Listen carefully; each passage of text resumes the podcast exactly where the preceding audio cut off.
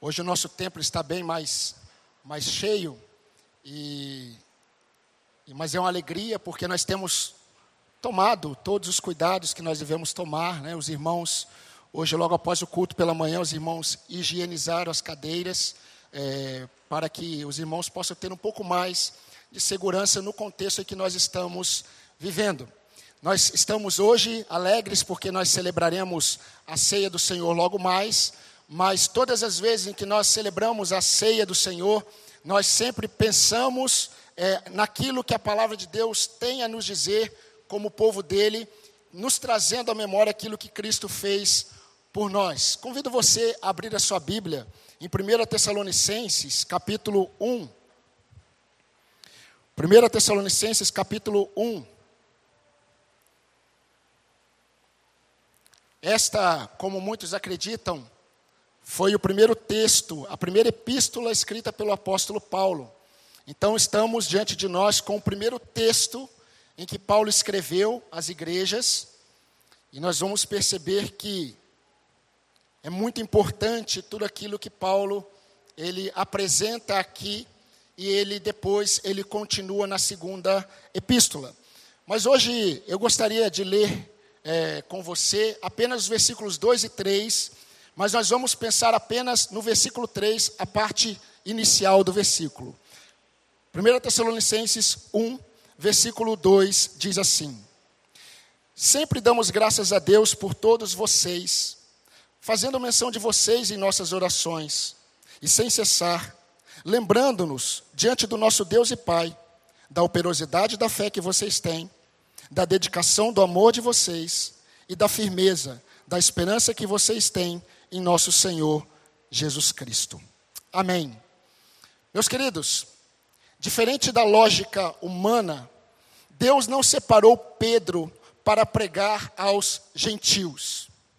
Pelo contrário, nós percebemos que Deus separa Pedro que era um homem que não tinha tanta afinidade com a lei. Deus separa Pedro para pregar aos judeus. E Paulo, que era um ex-fariseu, um homem letrado na lei, criado aos pés de Gamaliel, um grande referencial entre os judeus. Paulo, que na lógica humana deveria ser um instrumento de Deus para pregar aos judeus, Deus chama Paulo para pregar aos gentios. E Paulo percebeu isso logo no início do chamado dele. Paulo tinha um amor muito grande pelo povo dele, o povo judeu. Paulo diz isso quando ele escreve aos Romanos, capítulo 9. Ele gostaria que o povo dele se rendesse a Jesus Cristo. Mas Paulo tinha um amor muito grande pelos gentios. Paulo amou esse povo. A grande questão é que, um pouco diferente do povo judeu, os gentios, eles amavam a idolatria. O povo gentil era um povo envolvido na promiscuidade cultural. Era um povo em que a idolatria fazia parte da sua cultura. Eles estavam distantes da lei do Senhor. Eles estavam distantes do preceito do Senhor. Mas Paulo amou esse povo. E como nós vimos, queridos, Paulo, ele era um homem plenamente capaz intelectualmente. Um homem muito capaz para convencer, pelo argumento humano, filósofos. Paulo ele era capaz para convencer com as suas próprias palavras, ele era capaz de persuadir qualquer pensador da época, tanto judeu quanto gentil. Mas Paulo, assim como todos aqueles que andam com Cristo, ele era um homem convicto. Ele era um homem que tinha suas resoluções firmes. Quando Paulo vai aos Coríntios, Paulo disse assim aos Coríntios: Olha, os judeus daqui, eles estão pedindo para mim sinais. Porque o que o judeu fazia era isso, mostra um sinal. E Paulo diz assim: os judeus, os judeus não param de pedir sinais, assim como muitos hoje.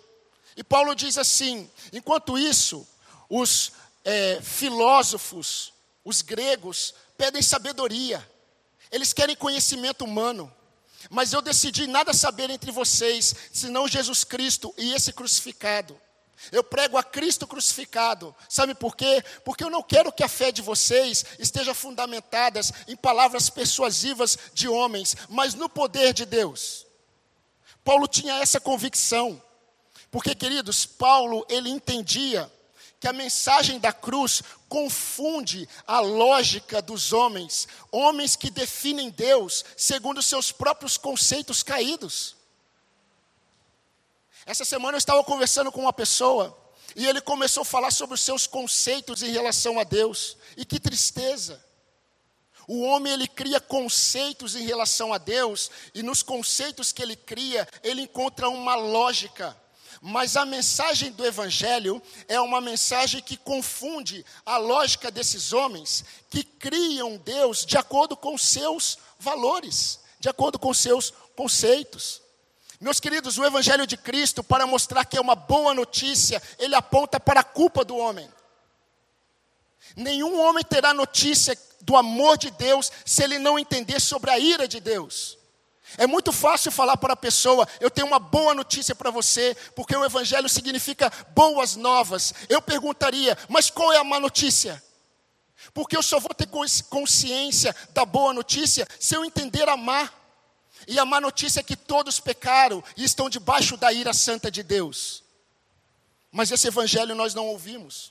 Mas Paulo pregava esse evangelho. O evangelho que aponta para a culpa do homem, ao mesmo tempo que demonstra a graça de Deus na manifestação da sua justiça em Cristo Jesus na cruz do Calvário. Por isso, queridos, quem entende a verdade do evangelho não tem questionamentos do tipo: por que Deus salva esse e não salva aquele? Quem entende o Evangelho sabe que Deus, para ser justo, ele deveria condenar todos. Deus, para ser justo, ele teria que condenar todos, porque todos pecaram. Mas pela sua infinita graça, meus irmãos, ele condenou o único humano inocente, o seu próprio filho. E sobre ele ele derramou a sua ira santa. E todo aquele que crê no Filho, ele é justificado diante de Deus, mesmo sendo culpado, porque o Cristo levou sobre si a culpa que era de todos nós. A justiça de Deus foi satisfeita quando Jesus gritou na cruz: Está consumado, tetelestai, de uma vez por toda, está cumprido a justiça do Pai. Todo aquele que crê tem a vida eterna, mas aquele que não crê, a ira de Deus permanece sobre ele. João 3, 36. Essa é a mensagem do Evangelho. Mas a grande questão é que isso não vem de vós, é dom de Deus. Como diz Efésios 2, 8. Meus irmãos, nesse mesmo contexto, Paulo escreveu aos Romanos o seguinte: Assim, pois, isto não depende de quem quer, não depende de quem corre, mas de Deus em usar a sua misericórdia.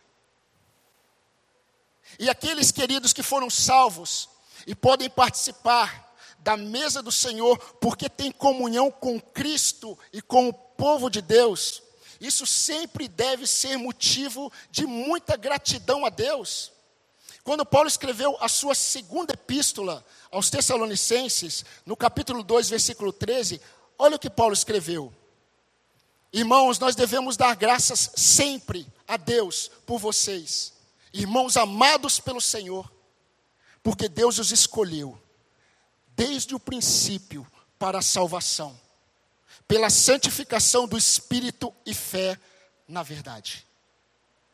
Queridos, como nós já vimos no primeiro sermão, domingo retrasado, os crentes de Tessalônica, eles deixaram os ídolos e eles voltaram para Deus, porque o Espírito Santo fez uma obra poderosa neles. E todas as vezes que o Espírito Santo age no homem, o Espírito Santo aponta para Cristo crucificado e Cristo ressurreto. Porque é impossível um homem experimentar transformação poderosa sem que o Espírito Santo aponte esse homem para Cristo.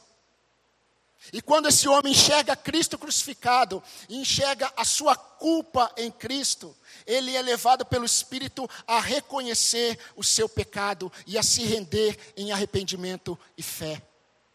Essa é a verdade do Evangelho. Nós precisamos perceber isso, queridos. Mas o Espírito Santo, ele não faz o pecador apenas a enxergar os pecados cometidos diariamente. O Espírito Santo leva o homem a enxergar o pecado cometido em Adão, no qual todo ser humano é identificado e toda a criação sofre as consequências. Todo aquele que nasce humano, ele nasce condenado no pecado de Adão. E o Espírito Santo revela isso. Somente o, o verdadeiro Evangelho pode produzir uma mudança de mente na pessoa. Mudança de mente, não mudança de comportamento. Qualquer boa religião que se preze muda o comportamento de uma pessoa. Uma pessoa que vai para o budismo, para o islamismo ou para qualquer ismo, ele vai experimentar mudança de comportamento. Mas o Evangelho não produz apenas mudança de comportamento. Ele é o poder de Deus porque muda a mente da pessoa e dá à pessoa a mente de Cristo. E muda a cosmovisão, tudo aquilo que está em volta dela, todas as suas decisões, tudo aquilo que ela sente, tudo aquilo que ela busca tem a ver com Cristo. Ela pergunta para Cristo. Jesus é o alvo da vida dela. Apesar de dos seus pecados ainda, apesar das suas lutas, apesar da sua dificuldade, essa pessoa não vai fazer nada sem buscar Cristo. E nós vimos, queridos, no versículo 9, o impacto da fé produzido naqueles crentes de Tessalônica, quando eles deixaram os ídolos e se voltaram para Deus. Nós vimos isso, estão lembrados? No versículo 9 do capítulo 1. Hoje, queridos, eu quero pensar com vocês, rapidamente, por mais ou menos uma hora, se o Senhor permitir, sobre a primeira evidência deste impacto. Nós estamos pensando no impacto e nas evidências desse impacto. O impacto foi o arrependimento que o Espírito Santo produziu. E qual foi a primeira evidência? A primeira evidência foi a fé resiliente que enaltece a Cristo. Eu vou repetir, porque essas duas palavras, elas são opostas entre si. A primeira evidência que esses crentes demonstraram de que eles foram alcançados pelo poder do Evangelho foi a fé resiliente que enaltece a Cristo. Me acompanhe novamente no versículo 3, na parte A do capítulo 1. Diz assim: Lembrando-nos, diante do nosso Deus e Pai, da operosidade da fé que vocês têm. Em algumas versões, diz, ou dizem, eu me lembro diante de Deus da obra da vossa fé, ou do trabalho que resulta da fé. Como diz a NVT, o trabalho fiel de vocês. Mas a versão que nós estamos utilizando, eu me lembro diante de Deus, Paulo diz, nós, nos lembramos diante de Deus da operosidade da vossa fé. Em suma, Paulo está agradecendo a Deus pela fé resiliente daqueles crentes de Tessalônica, porque a fé resiliente deles enaltecia a Cristo. E por que, que eu escolhi a palavra resiliente? E por que, que essa palavra ela é oposta à fé?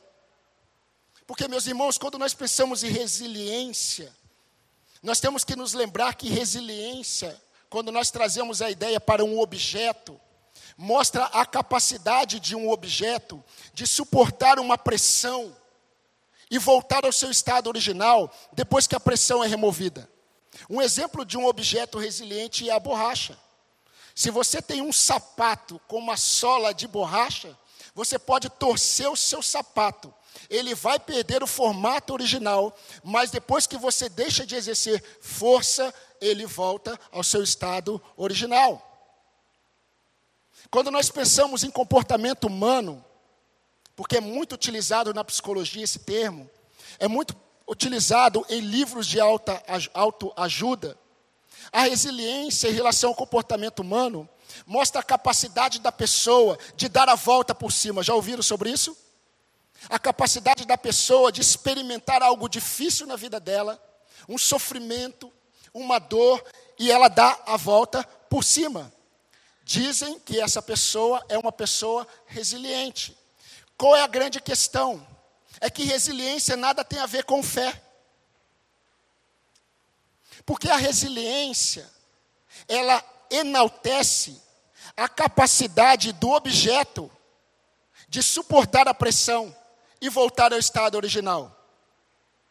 Quando nós falamos de resiliência no comportamento humano, a resiliência, ela enaltece a capacidade da pessoa de passar por uma pressão, por um sofrimento e voltar ao estado original.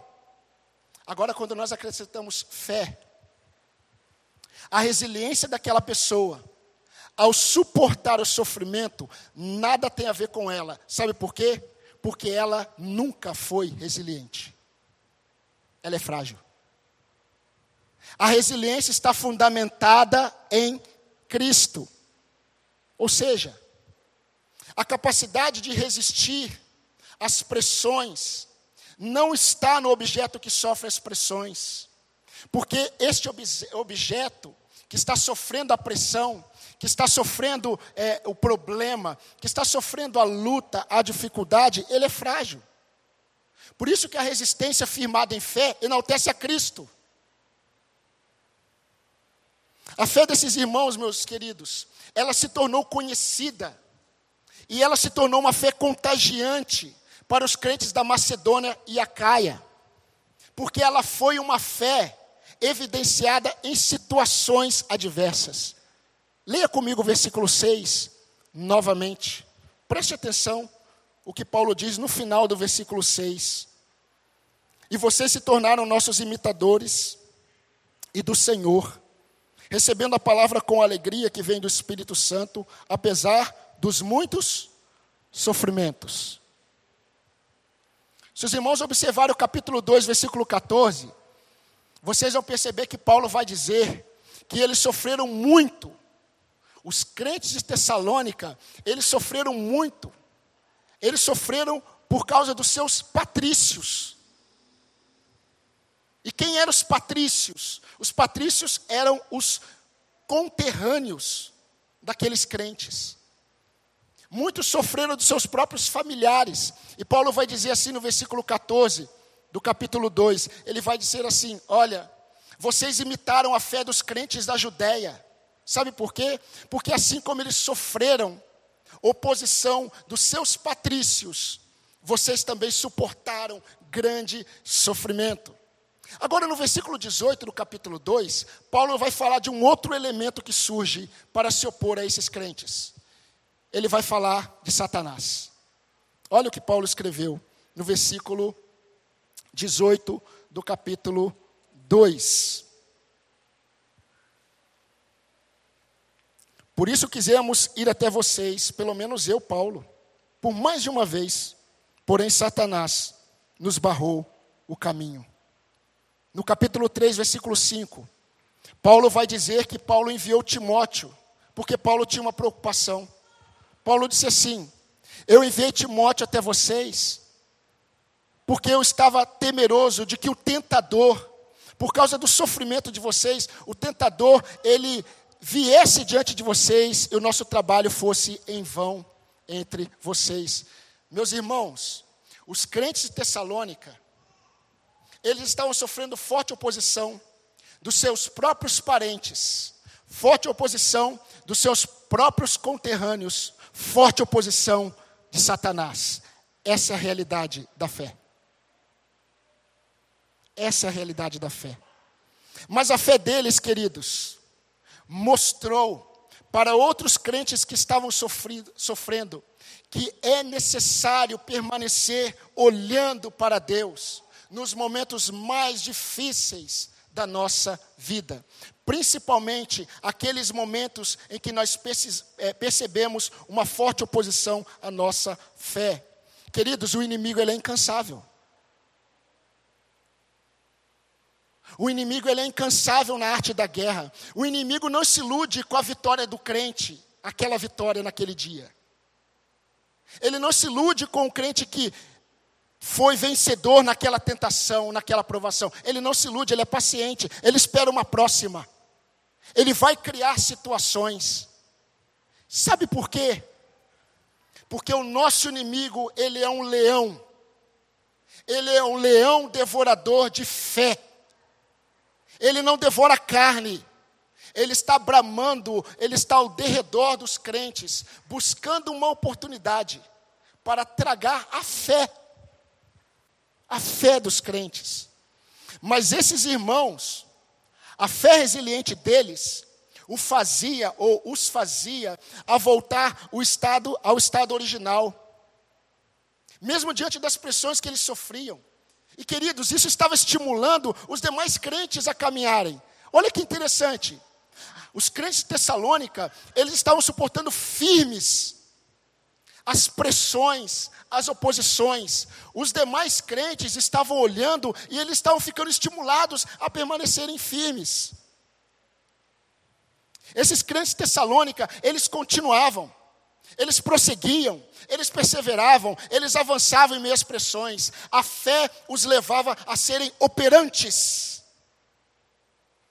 Eu dou graças a Deus pela operosidade da fé que vocês têm.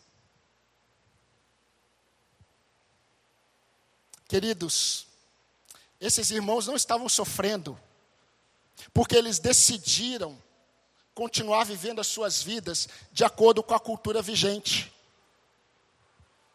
Esses crentes eles não estavam sofrendo por causa da amizade deles com a carne. Esses crentes não estavam sofrendo por causa da amizade deles com o mundo. Porque se você seguir o curso deste mundo, se você seguir o seu coração, você não vai sentir nenhuma posição à sua fé. Essa é a verdade. É isso que nós temos observado. Meus irmãos, por terem sido alcançados pelo poder de Deus no Evangelho de Cristo, as suas vidas mudaram de direção. As suas escolhas não estavam se pautando mais nos desejos do coração deles, eles estavam sofrendo. Sabe por que, que eles estavam sofrendo? Eles estavam sofrendo por causa da renúncia, a renúncia inerente à fé evangélica. E deixa eu reforçar isso para você. Existe um sofrimento inerente à fé em Cristo. Ao mesmo tempo que existe um consolo inseparável e perceptível da parte de Deus para com aqueles que estão sofrendo. Cabe ressaltar a vocês que Deus nunca deixou no ar o nosso Deus nunca deixou no culto essa realidade da vida cristã. Assim como me odiaram, odiarão vocês, disse Jesus. No mundo vocês terão aflições, disse Jesus aos seus discípulos. Paulo, quando escreveu aos Filipenses, ele estava preso. E Paulo disse assim em Filipenses 1, 29: Nos foi dado, irmãos, a graça de padecermos por Cristo e não apenas crermos nele. Paulo, em sua última carta, porque quando o crente morre, parece que a partir daí, se ele é um cantor, a partir daí ele começa a fazer sucesso. Se ele é um pregador, morreu, né? explode as visualizações de suas mensagens. Paulo, em sua última epístola, em sua última carta para Timóteo, ele disse: Timóteo, participa comigo dos meus sofrimentos em favor do Evangelho. Aliás, meus irmãos, eu quero fazer menção a um texto que é um dos mais utilizados nas reuniões de oração dos crentes. O texto de 1 Pedro, capítulo 5, versículo 7. Lancem sobre ele todas as vossas ansiedades, porque ele cuida de vocês. Qual é a grande questão? A grande questão é que quando Pedro escreveu isso, estava nesse contexto de sofrimento, de oposição à fé. E Paulo exortou a esses crentes, queridos, lá nesse texto que eu citei, quanto à necessidade de vigilância nesses momentos de pressão. Sabe por quê, queridos? O nosso coração tem facilidade com a incredulidade. O nosso coração tem facilidade em duvidar do cuidado de Deus. A primeira pessoa que nós encostamos na parede é Deus. Talvez você fale assim: ah, não, pastor, isso não aconteceu comigo. Louvado seja Deus, mas se você não vigiar, vai acontecer. em algum momento da sua vida. Paulo exorta os crentes. Quando Paulo diz: Olha, resistam firmes na fé ao diabo, porque o vosso adversário, ele anda ao derredor, bramando como um leão, esperando a quem possa tragar. Aí ele diz: resistam a ele, resistam a ele firmes na fé. Por que que Paulo fala sobre isso? Porque Paulo vai dizer, Paulo não Pedro, vai dizer antes o seguinte: lancem sobre ele toda a vossa ansiedade, porque ele tem cuidado de vocês. Agora, Deus sabe que nós, como crentes, temos dificuldade de confiarmos no cuidado de Deus. E qual é a consequência natural? Ansiedade. Ansiedade não é o que a psicologia diz para você, algo normal do ser humano. A ansiedade é normal do ser humano que não conhece a Cristo. A ansiedade pode bater no meu coração, mas não pode permanecer ali. Sabe por quê? Porque quando eu creio que Deus cuida de mim, eu não ando ansioso. Agora, o diabo, ele está atento para ver qual crente que diante do sofrimento, ele tira os olhos do cuidado de Deus e ele começa a ficar ansioso. E ele que é devorador de fé, ele atinge esse irmão, atinge essa irmã. E eles começam a desconfiar de Deus. Meus queridos, nunca nos esqueçamos que a ceia, ela tem esse propósito de mostrar que a nossa redenção foi marcada por um sofrimento terrível, foi marcado pelo derramamento de sangue, foi marcado por, por dor do nosso Senhor. Agora, o que nós precisamos pensar é o seguinte: se foi assim com o nosso Senhor, como que a fé em Cristo não trará para nós lutas diante de um cenário de constante oposição à nossa fé? De acordo com o Ministério Missões Portas Abertas, em 2021, 8.898 cristãos foram mortos por motivos relacionados à fé em Jesus.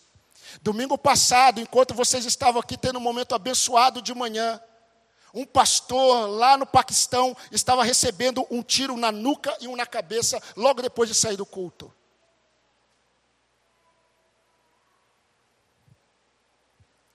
Em 2021, 5.110 templos foram atacados e queimados.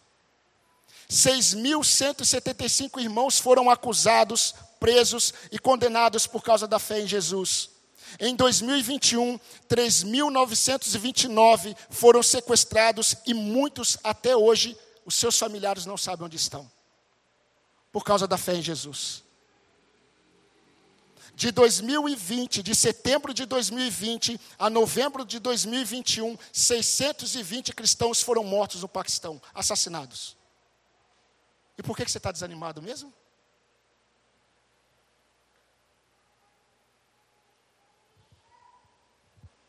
A fé resiliente desses crentes em Tessalônica estava sendo exercida, estava sendo operante, nesse contexto de dificuldades e adversidades. E eu quero ir para, para a aplicação ou para as aplicações, mas antes eu quero reforçar como Paulo está dizendo isso. Quando ele escreve a segunda epístola, no capítulo 1, versículo 4, ele diz assim: É por isso que nós mesmos, nós nos orgulhamos de vocês nas igrejas de Deus, por causa da perseverança e da fé que vocês demonstram em todas as perseguições e tribulações que vocês estão suportando. Ah, meus queridos, os tempos são mutáveis. Na vida do cristão, há descidas. Na vida do cristão, há descidas, há vales difíceis.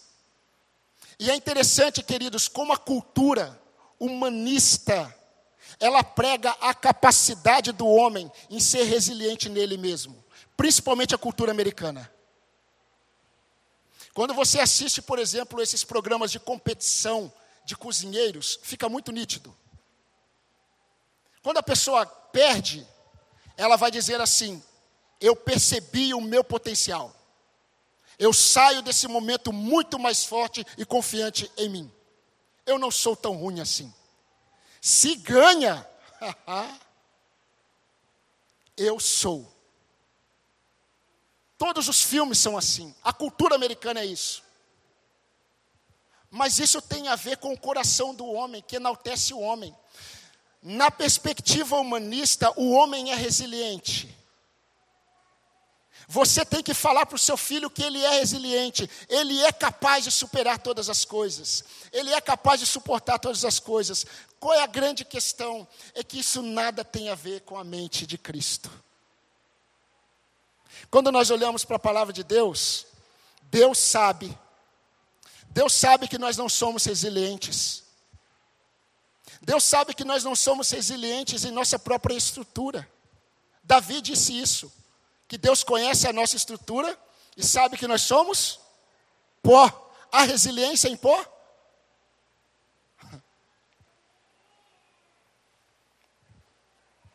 Paulo, quando escreveu aos Coríntios, ele disse assim, em 2 Coríntios capítulo 4, a partir do versículo 7, nós somos vasos de barro. Trazemos conosco o tesouro de Cristo, mas esse tesouro de Cristo, ele está em vasos de barro. Para que o poder de Deus esteja em Deus e não em nós mesmos. Sabe por quê? Porque vaso é frágil. Agora, o vaso frágil na dependência de Deus, ele é inquebrável. Amém, irmãos? Mas isso tem a ver com Deus. Ele não é resiliente nele mesmo. Ele é resili resiliente, sim, mas numa fé que enaltece a Cristo.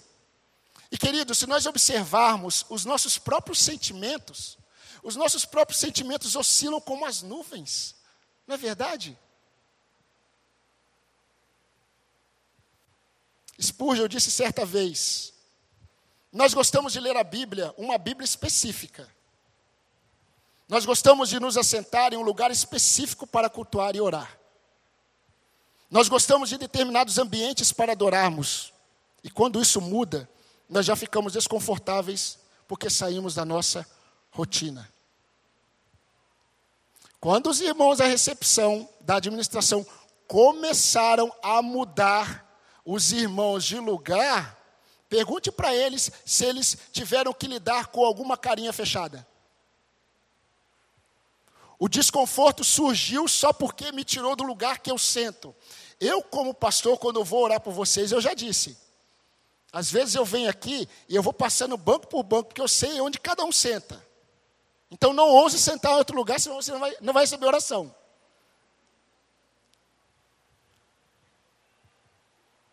Ah, eu tenho dez Bíblias, mas aquela é aquela que eu gosto de ler. E se eu não ler naquela Bíblia, ai, que foi estranho. O meu devocional foi diferente.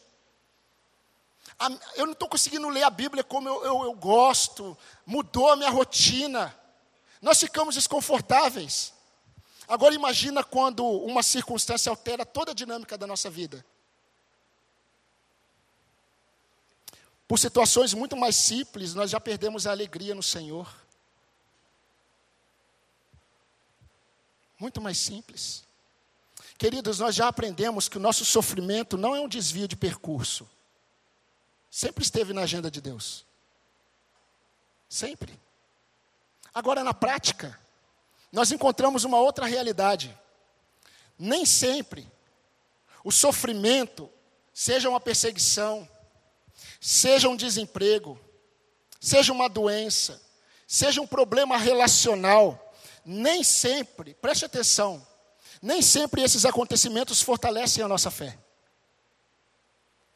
Uma mudança de rotina na vida de uma pessoa pode alterar toda a sua fé, se ela não tiver fé resiliente em Cristo. Nós podemos até sair do processo fortalecidos, mas durante a provação a fé de muitos se abala. Provérbios 18, 14 diz assim: O espírito firme sustenta a pessoa na sua doença, mas o espírito abatido, quem pode suportar? A Bíblia diz sobre o rei Acás o seguinte: nos dias de sua angústia, o rei Acás se afastou ainda mais do Senhor. segundo as crônicas 28 e 22.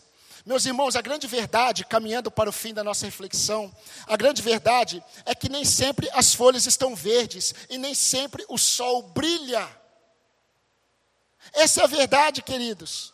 Agora, diante disso, o que, o que o Espírito Santo faz com o crente? O que, que o Espírito Santo faz com você? Em primeiro lugar, ele leva você a ter consolo, a encontrar consolo na palavra de Deus. Por isso que muitas vezes, diante de situações difíceis, o seu coração vai querer te afastar da palavra. Porque o Espírito Santo ele te conduz para a palavra para que você receba consolo na palavra de Deus. Alegrei-me sobremaneira no Senhor, disse Paulo, estando preso. Quando ele escreve aos Filipenses. Antes de ser decapitado pela espada de Roma, Paulo escreve a Timóteo: Timóteo, fortifica-te na graça que está em Cristo Jesus. Quando ele escreve aos Romanos, ele diz: sejam pacientes na tribulação Jesus disse: tenham bom ânimo, eu venci o mundo. João 16, 33. Agora, um dos textos que para mim é um daqueles textos que mais traz para mim refrigério. Logo após Paulo dizer assim: Nós temos este tesouro, Cristo, em vasos de barro, nós para que o poder esteja em Deus e não em nós. Em tudo nós somos atribulados, porém não angustiados. Em tudo nós ficamos perplexos, porém nós não desanimamos.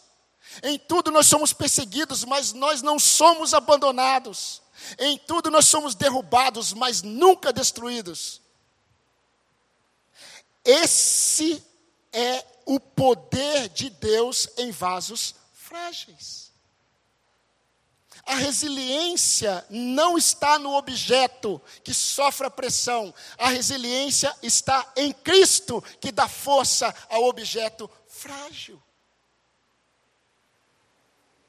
Esse consolo que vem da palavra de Deus está presente de Gênesis e Apocalipse. Então eu preciso acreditar, meu irmão, que quando a minha vida é alterada pelas circunstâncias, pelo sofrimento, principalmente devido à minha fé, a minha alma precisa descansar na rocha da minha salvação. Por isso que a palavra de Deus sempre vai nos conduzir para Ele, porque Ele é a rocha da nossa salvação. Mas existe uma segunda verdade. O, o Espírito Santo também direciona os nossos olhares para exemplos visíveis de fé resiliente. Foi exatamente isso que os crentes de Tessalônica se tornaram.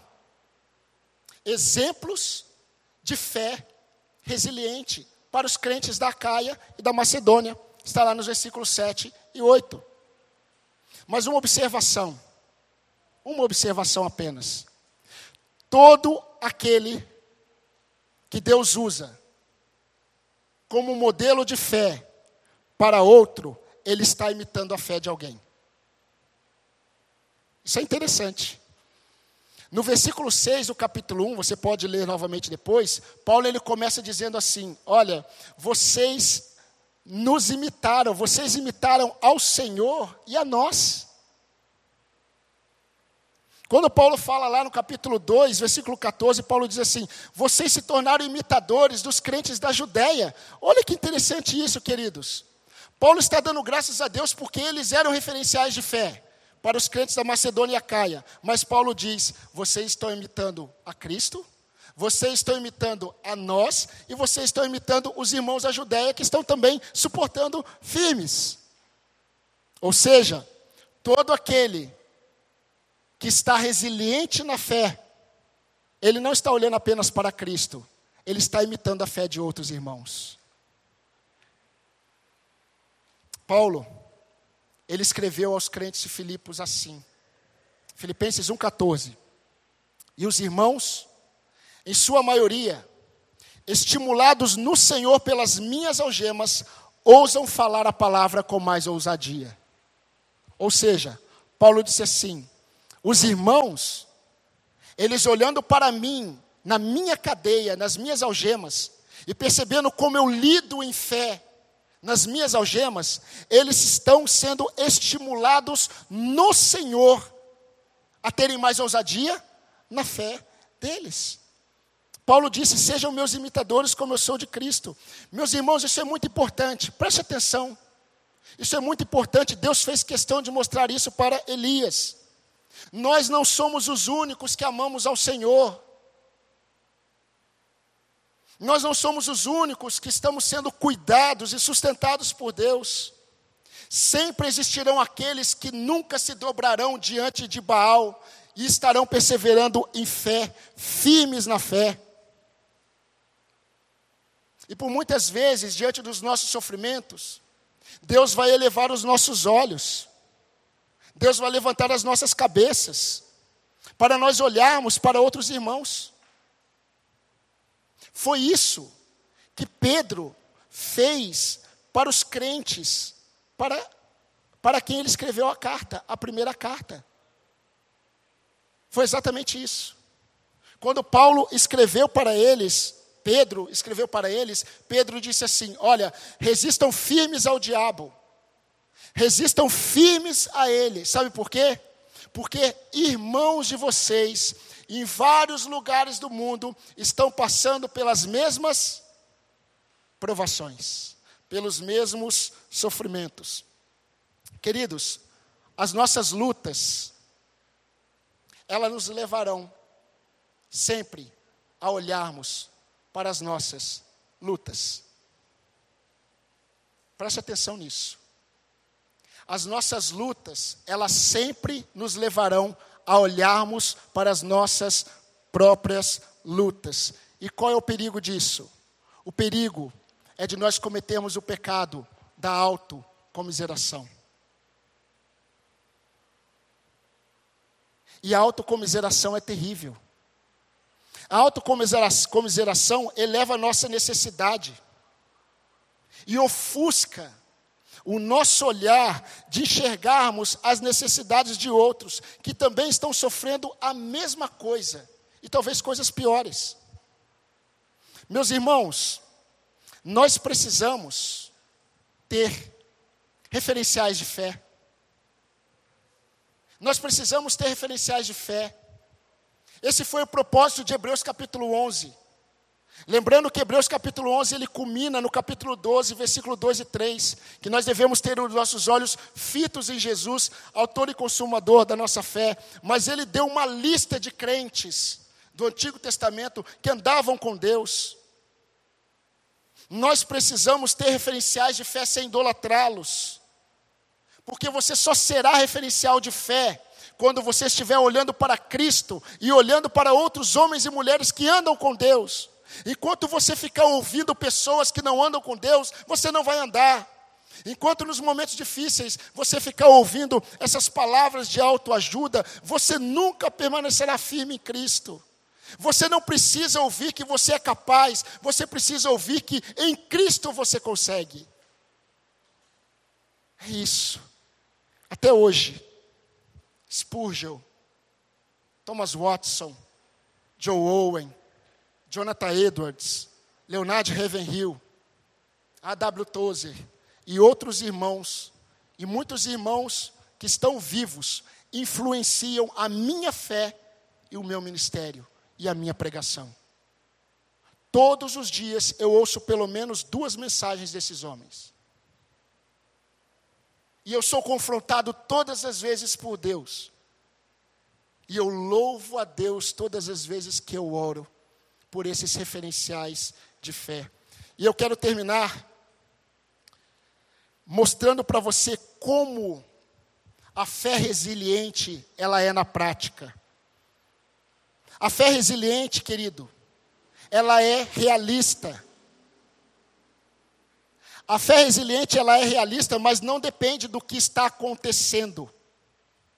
Mas ela depende de Deus. A fé resiliente, ela não é otimista e nem pessimista. Sabe por quê?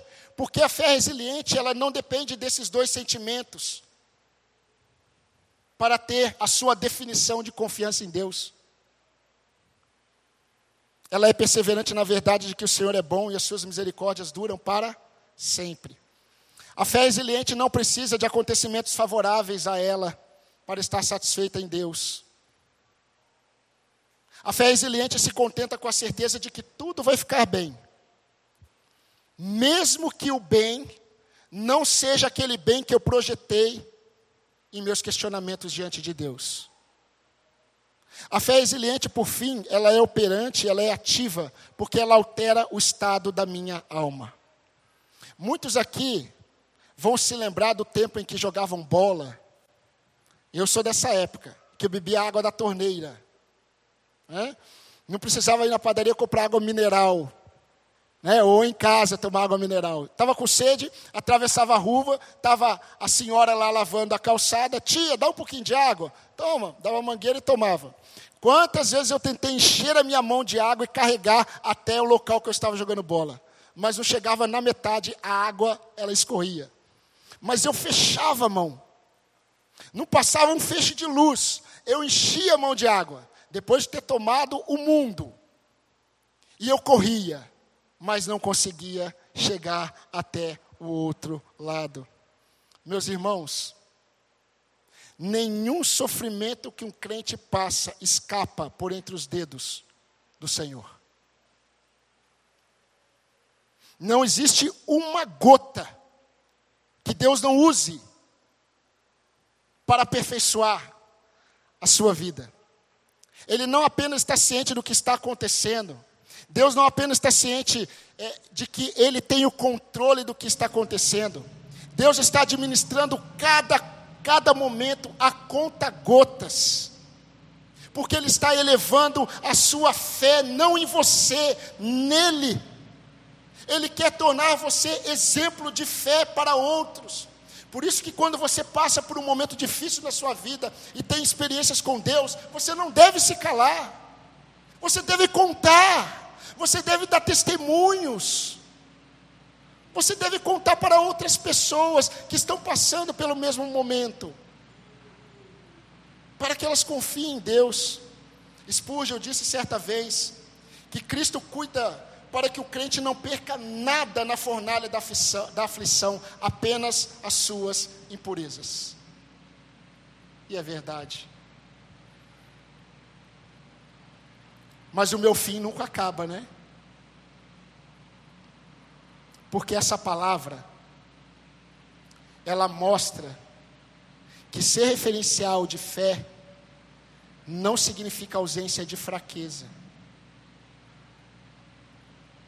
Paulo, quando ele escreve nessa carta, os irmãos vão perceber, quando Paulo envia Timóteo até eles, Paulo diz assim: Eu estou enviando Timóteo para fortalecer e dar ânimo a vocês, diante das provações de vocês.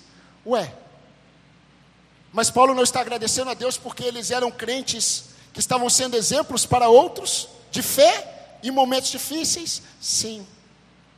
Mas ser referencial de fé para outros não significa ausência de fraqueza. A nossa fraqueza, queridos, grave isso. A nossa fraqueza, ela não significa muitas vezes ausência de fé. Apenas expõe a nossa necessidade de Deus. Por isso que Paulo disse: Eu me alegrarei e me gloriarei nas minhas fraquezas. A mensagem da ceia ela não apenas aponta para o sofrimento de Cristo, e não apenas também mostra que nós iremos sofrer por causa de Cristo. A mensagem da ceia aponta para a vitória de Cristo e aponta para a nossa vitória. Porque onde Cristo está é o lugar em que nós devemos permanecer. Seja pela aflição, mas também na vitória. Essa foi a oração de Jesus ao Pai. Ele disse assim: Pai, desejo que, onde eu estou, estejam também aqueles que o Senhor me tem dado do mundo, para que eles vejam a minha glória, a glória que o Senhor me deu. João 17, 24. Como está o seu coração?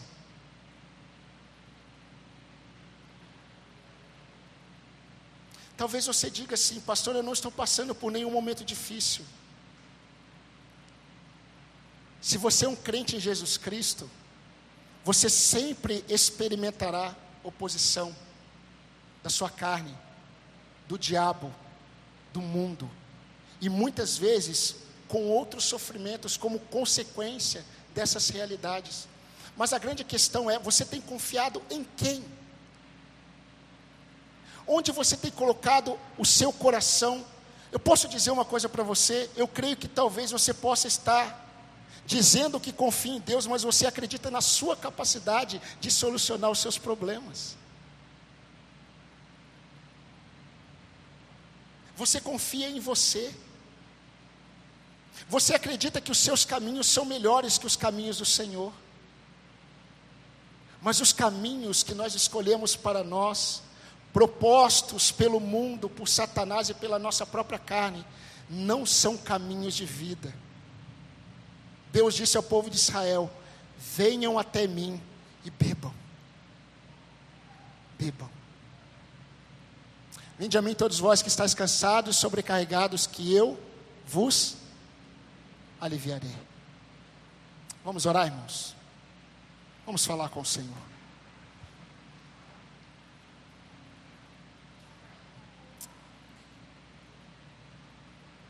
Eu gostaria que nesse momento você orasse a Deus. Independente da realidade que você está vivendo. Será que você, hoje, pode dizer que você tem sido um instrumento nas mãos de Deus, como exemplo de fé, resiliente, não significa ausência de luta, mas uma fé que confia unicamente em Cristo. Será que você pode afirmar diante de Deus que Ele é o seu refúgio? Ele é a sua rocha. Ele é o socorro bem presente nos dias da angústia. Será que você pode dizer isso? Será que para você Deus não esteja nessa noite perguntando aquilo que Deus perguntou para Adão certa vez: onde você está, Adão? Porque Adão estava num lugar onde ele não deveria estar. Ele deveria estar de pé diante de Deus, ele não estava. Talvez essa seja a noite do Senhor restaurar a sua fé.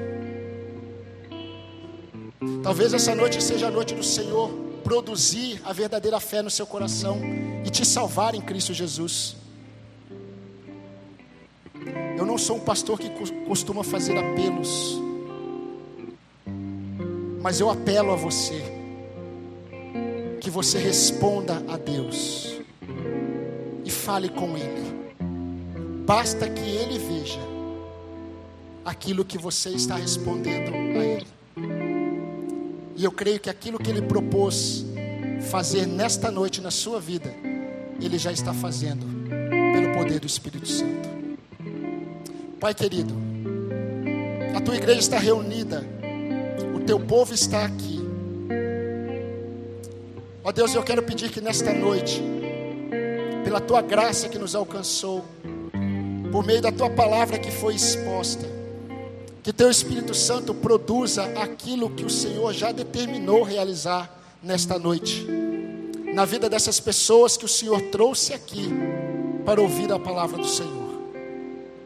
Ó Deus, que o teu nome seja engrandecido naquilo que o Senhor já está fazendo na vida desta pessoa.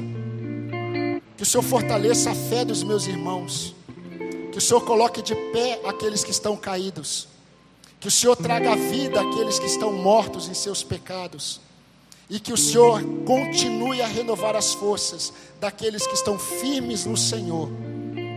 E que o Senhor nos use como exemplos de fé para outros irmãos, ó Pai, que estão precisando de estímulos em momentos difíceis que eles estão passando. Usa essa igreja para o louvor da tua glória e nos abençoe mais uma vez. Nós oramos no nome de Jesus Cristo, o nosso Salvador. Amém, Senhor. Amém.